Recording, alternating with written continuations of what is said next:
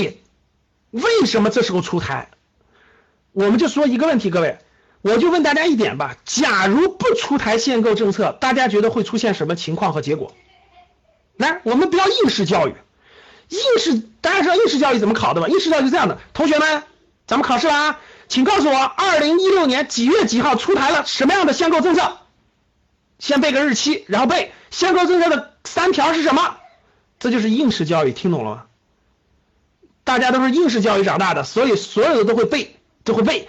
二零一六年九月二十八号出台了国五条，分别是一二三四五。这有个屁用？百度一下全查出来了。真正的什么叫做智力开发？各位，请告诉我，假设咱假设没有出这个政策，大家请告诉我，到今年年底会是什么情况或结果？好，现在做题。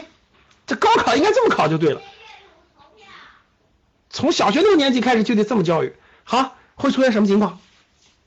一步一步来，别随便说个崩盘。崩盘，崩盘这个字，这个太简单了，怎么崩盘？好，我们一步步来吧啊！你得描绘清楚。第一步，大家，我问大家，假设九月二十八的国庆节没有出台这个限购政策，我问大家，现在这个房价会是怎么样的？是不是继续涨，对吧？好，继续疯涨，没错。为啥？大家发现了吧？你身边的人已经恐慌了，你发现了吗？国庆节前九月份，你身边的人很多，哎，你身边已经有人开始恐慌买房的，给我打个一。啥叫恐慌买房？其实他根本不缺房子，他也不需要房子，他就他他就觉得哇，什么人都涨了，什么人都涨，所有人买房都赚钱了，我是不是都赚钱了？我不买不行，我不买不行，有没有这样的人？我不买不行，你问他？你为啥不买不行？不买我就吃亏了。我们办公室有六个人，连最傻的比我最傻的人都买房赚钱了，我再不买我就成最傻的了，于是我必须买。是不是这样的，各位？你身边有没有这样的人？你有这样的人，你给我打个一。是不是这样的？很典型吧？我们学员微信和电话跟我交流都是这样的。我同事都买了，他们都赚钱了，我不买不行。我说你为啥要买啊？我不买不行，我不买我那钱就亏了。我说你钱够吗？不够，贷款也得买。经常有人七八月份买一套，九月份买一套的，我们学员里都有，而且全是借钱，全世界银行的贷款。是不是各位？各位，你身边有是不是这样的？是不是这样的？好，那我们继续，咱们再假设，各位继续假设，各位听好了，继续假设。你身边哎，身边是不是很多人恐慌的？包括你是不是也恐慌了？是不是你也恐慌了？好，继续假设，假设十月份没限购，各位假设一下啊，各位听好了，假设一下，我教你们一下什么叫做非应试教育。十月份假设没有限购，各位恐慌的人是不是会越来越多？大家告诉我，是不是会越来越多？排队的是不是会越来越多？买不上怎么办？继续加码买。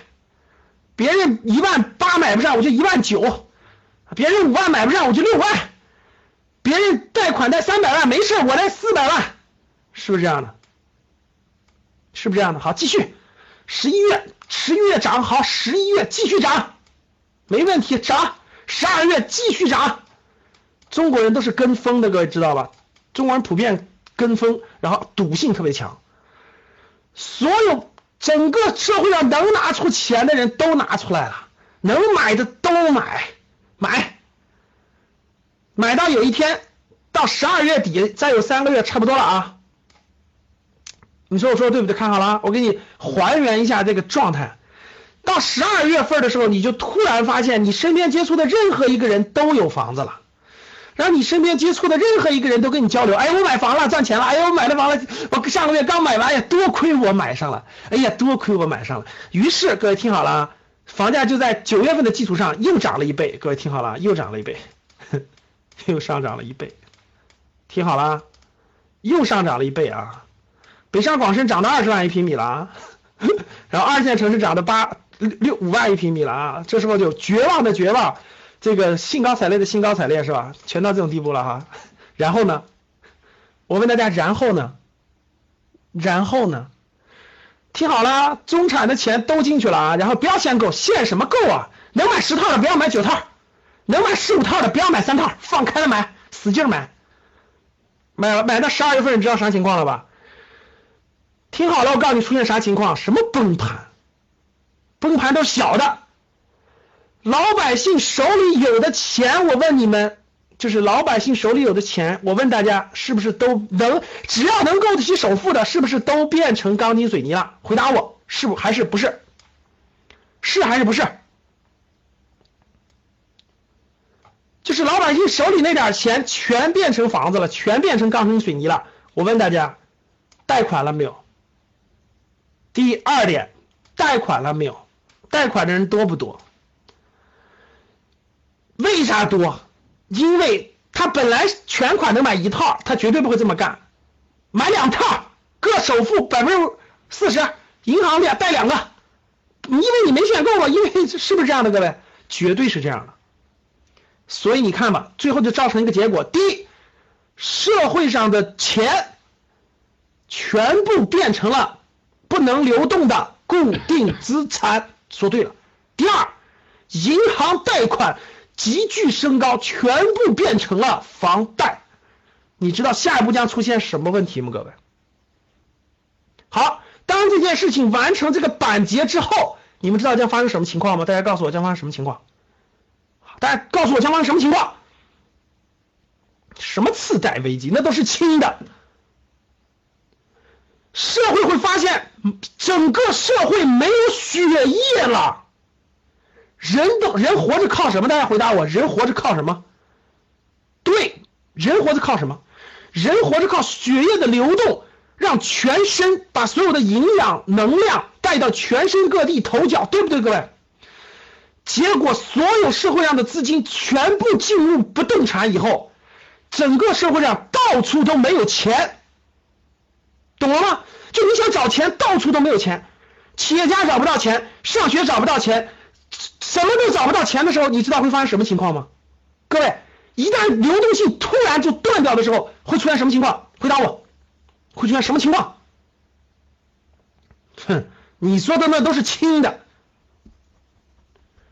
会出现最明显的一个情况。各位听好了，不能或缺的物价迅速上涨。听好了，为什么？因为社会上没有流动性的时候，所有人都明白，只有老百姓都需要的东西才会值钱。这时候必然做一件事儿，吃的东西就是最，就是社会上不能稀缺的东西将会暴涨。能听懂吗？能听懂打一，听不懂打二。听明白了吗？就是当大家手里都没有流动性的时候，最最后一波商人，最后一波手里有钱的人。非常明白，什么都不用去碰，直接炒农产品就行了。所有的农产品将会疯狂上涨，你信不信？因为你不管涨什么，你你都你都能赚到暴利，而且也只有这个老百姓要花钱，别的根本就不会花钱了。能听懂吗？能听懂吗？因为别，因为大家懂什么意思吗？就血液没有的情况下，我问你们，血液保什么？就当你的身体没有血液流动的时候，最后一点最后一点点百分之十的血液的时候，血液会流到哪儿？对，血液只能保命，只能保命，所以这些钱一定会流进农产品，农产品必然爆发性增长。农产品一爆发性增长会出现什么情况？看好了，十二月份板结以后，一月份到二月份春节，春节农产品急剧暴涨。不涨才有鬼呢，因为社会没钱了，谁控制了农产品，谁就能控制了血液最最后珍贵的血液。一到二月份春节，农产品全面上涨，全面上涨会怎么办？大家告诉我，所有生活必需的物资、消费物资全面上涨会带来什么？会带来什么？这时候印钱都赶不上了，我告诉你，印钱都赶不上，会带来什么？物价飞涨，说对了，物价会飞涨，不涨才有鬼呢。没钱，社会上没有钱，物价飞涨，物价飞涨，然后呢？物价飞涨，全民恐慌，完了完了完了完了完了，经济崩溃了，完了完了，通货膨胀了，完了完了完了，手里钱没用啊！所有的老百姓都会做一件事，把所有的钱都换成生活必需品，能听懂了吗？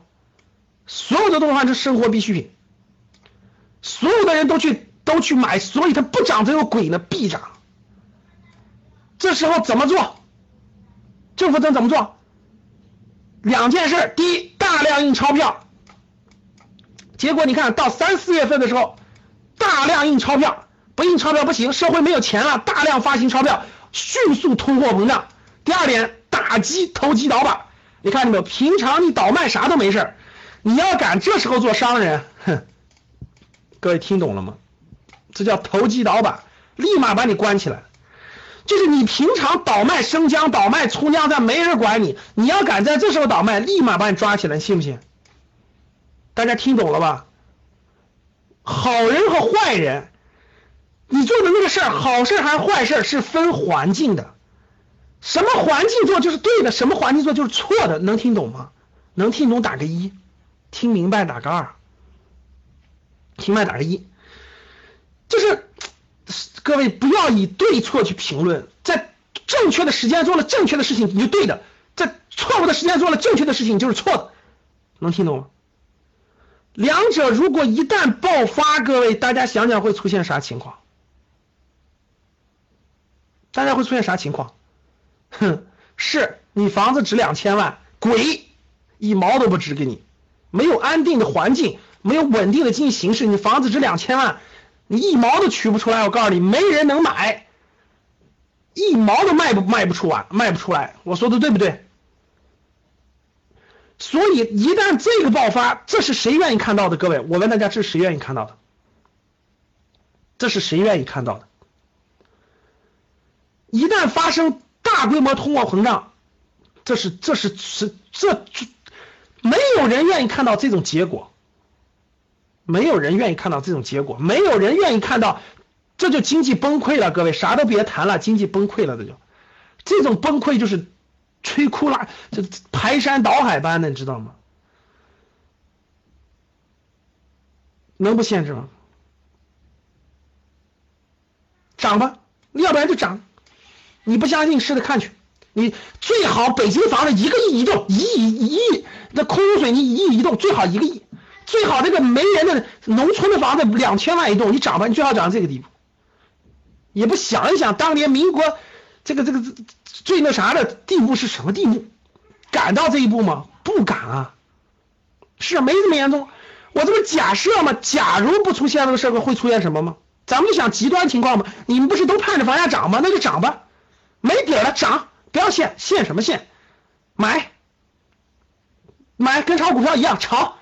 什么五千点，最好涨到两万点去，最好中国的房子一平米最好一平米卖一百万，这是最好的，不都成土豪了吗？好，涨吧，不都盼这结果吗？那就涨吧，限什么购啊？出什么政策呀？别出啊，涨呗，你也永远不卖吗？涨吧，涨到最后就是这个结果，我告诉你，我给你推演了一遍。所有的现金流都跑到不动产里，达到一定程度以后必然崩盘，这就不用说，咱还问吗？好，大家知道了。假设不限购，那最后的结果就是这个结果，你放心吧。没有流动性了，没有流动性了，钱全变成钢筋水泥了，钱全跑，钱全跑到这个核心的少部分人手里了呀，大部分人没有啊。它就没有流动性了，毛细血管没血了，全集中在脑子上了，猝死！我跟你说，经济就会猝死，能听懂吗，各位？能听明白了吧？好看好了，所以这是经济，这是经济，这是经济是一个，它是一个流动性的，只有合理的、正常的流动才有价值。好。假如不出政策，你现在都知道结果了，那你就知道从未来预测中你就推导出原因了。为啥限购？不限购不行，不限购就会发生严重的板结，就会把中产阶级吸干，就会钱集中在非常非常小的钱全跑到政府那和少部分手的，整个经济没有流动性，最后必然爆发经济危机。能听明白了吧？这是为什么出台啊？还不出台，我七月份我都恐慌了。我说哇塞，这样还不出来，这这这已经很那啥了。我们今天发，我们发了个公众号，我们发了个文章，你们看到了吗？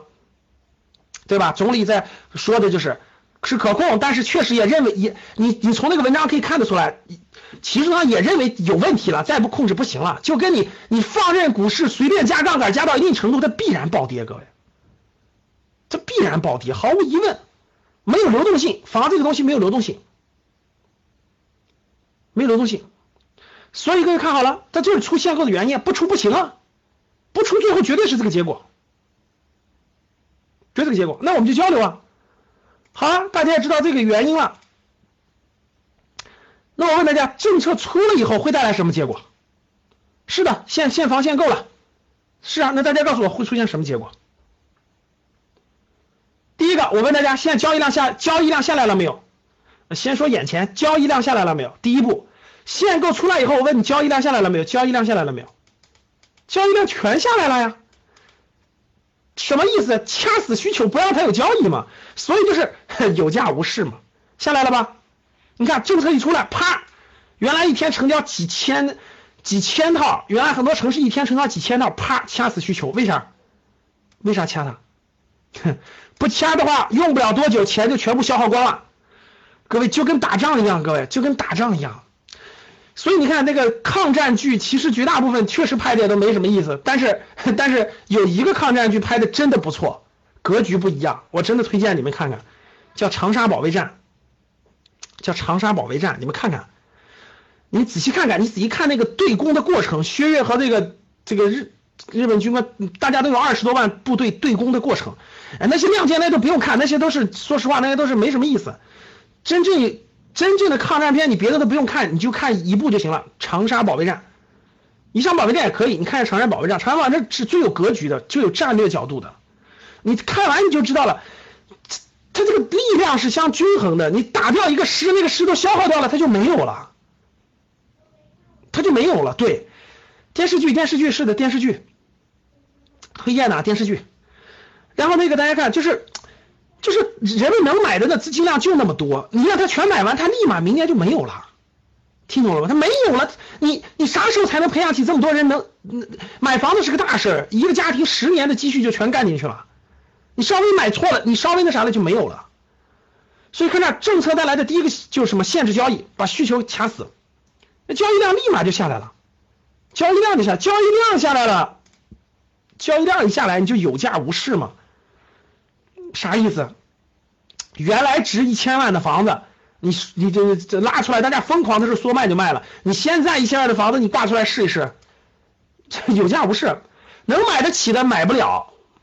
这个限购范围以内的这种，嗯，没钱买，所以立马就没有人接盘了。没有接盘，它也不会崩盘。它为啥不会崩盘？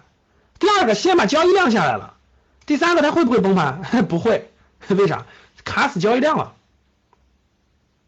卡死交易量了，就是他也没多少买的，他也没多少卖的，就卡住交易量了。双方交易的量少，所以它就。它不会出现大面积下滑，就像股票一样嘛，你也卖我也卖，你卖我也卖，唰唰唰唰，你卖我也卖，你卖我也卖，它就唰唰唰往下掉。你想卖也卖不出去，你想买也买不了多少，所以它就卡在那个地方，就典型的特征就是有价无市。典型特征就是有价无市，就是有价无市。所以政策带来的结果就是什么呢？就是，哎，对，有点像熔断，就是那个你看啊，就是什么意思？就是。其实政策为什么出呢？说实话，各位，如果房价不涨，各位听好了，如果这个，其就是你正常卖，你爱卖多少卖多少，只要价格不涨，或者是缓慢上涨都没事儿，都没事儿。国家本来就是要去库存嘛。你一万平米的房子，你你一年涨到一万零五百、一万零八百，这都没事，你放开了卖，这就是国家的目的。放开了卖没关系，你一万一半年时间就涨到两万了，这。你知道这有啥问题吗？这后面立马贫富差距拉大，后面的人，后面刚需的人也买不起了呀，懂了吗？就是国家要的是交易量，不是要的你价格上涨，价格可以缓慢上涨，但不能暴涨，暴涨以后问题太多，问题一下就多起来了。所以这时候会带来什么后果？第一个，交易量下降，让交易量先下降下来，控制住交易量，就是控制了什么？就是控制了泡沫。就是控制了价格，明白了？控制住泡沫，控制住价格，不让它崩盘，也不让它疯狂上涨，控制住它。这个控制必须控制住它。好了，今天的节目就是这些。想要系统学习投资的同学，记得加周老师的微信幺三七零幺八三五八三四，也可以加 QQ 群四幺六四零六幺五六。下期节目再见。